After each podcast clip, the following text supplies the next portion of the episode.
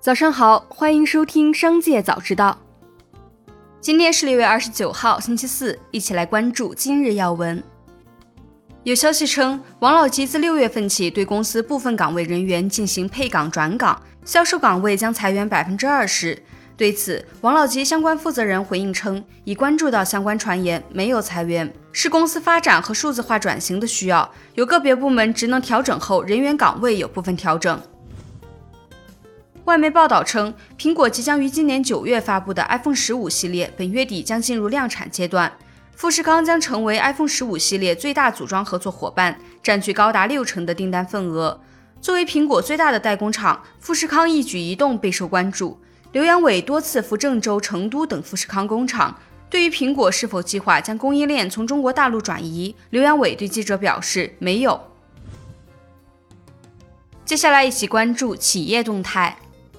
近日，上海爱尔眼科医院有限公司因为取得医疗机构执业许可证擅自营业，被闵行区卫生健康委员会罚款五万元。信息显示，该公司成立于二零零五年一月，法定代表人为何伟亮，注册资本六千四百万人民币，由爱尔眼科医院集团股份有限公司、湖南共济同州医疗产业管理合伙企业共同持股。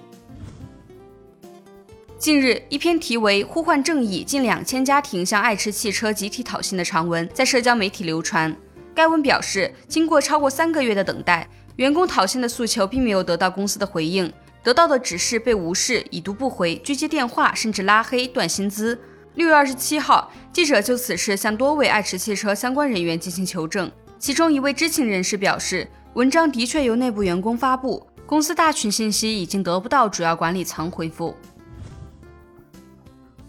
近日，菜鸟集团宣布推出自营的快递业务“菜鸟速递”。资料显示，菜鸟智能物流控股有限公司已申请多枚菜鸟速递商标，国际分类包括运输工具、建筑修理等。目前，部分商标已完成注册，另有部分商标流程为初审公告或驳回复审中。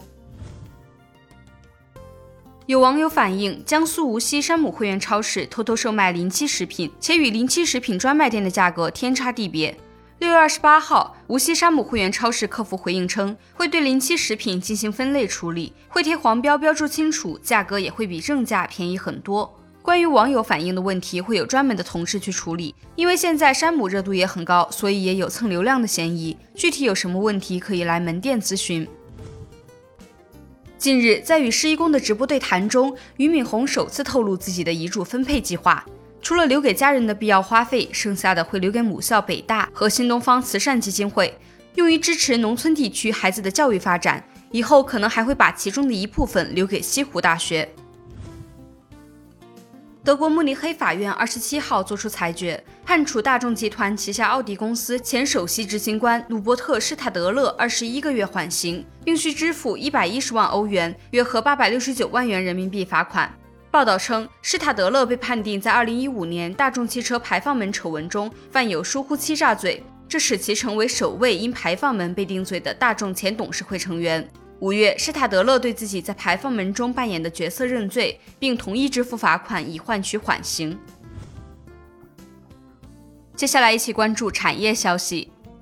近日，有网友吐槽，发现老家的药店越来越多了。数据显示，截至二零二二年十二月底，全国共有连锁药店门店三十六万家，较二零二一年三十三点七万家新增二点三万家。据不完全统计，截至二零二二年年末，老百姓、大森林等头部连锁药店的零售药店门店数量总量已接近或突破一万家。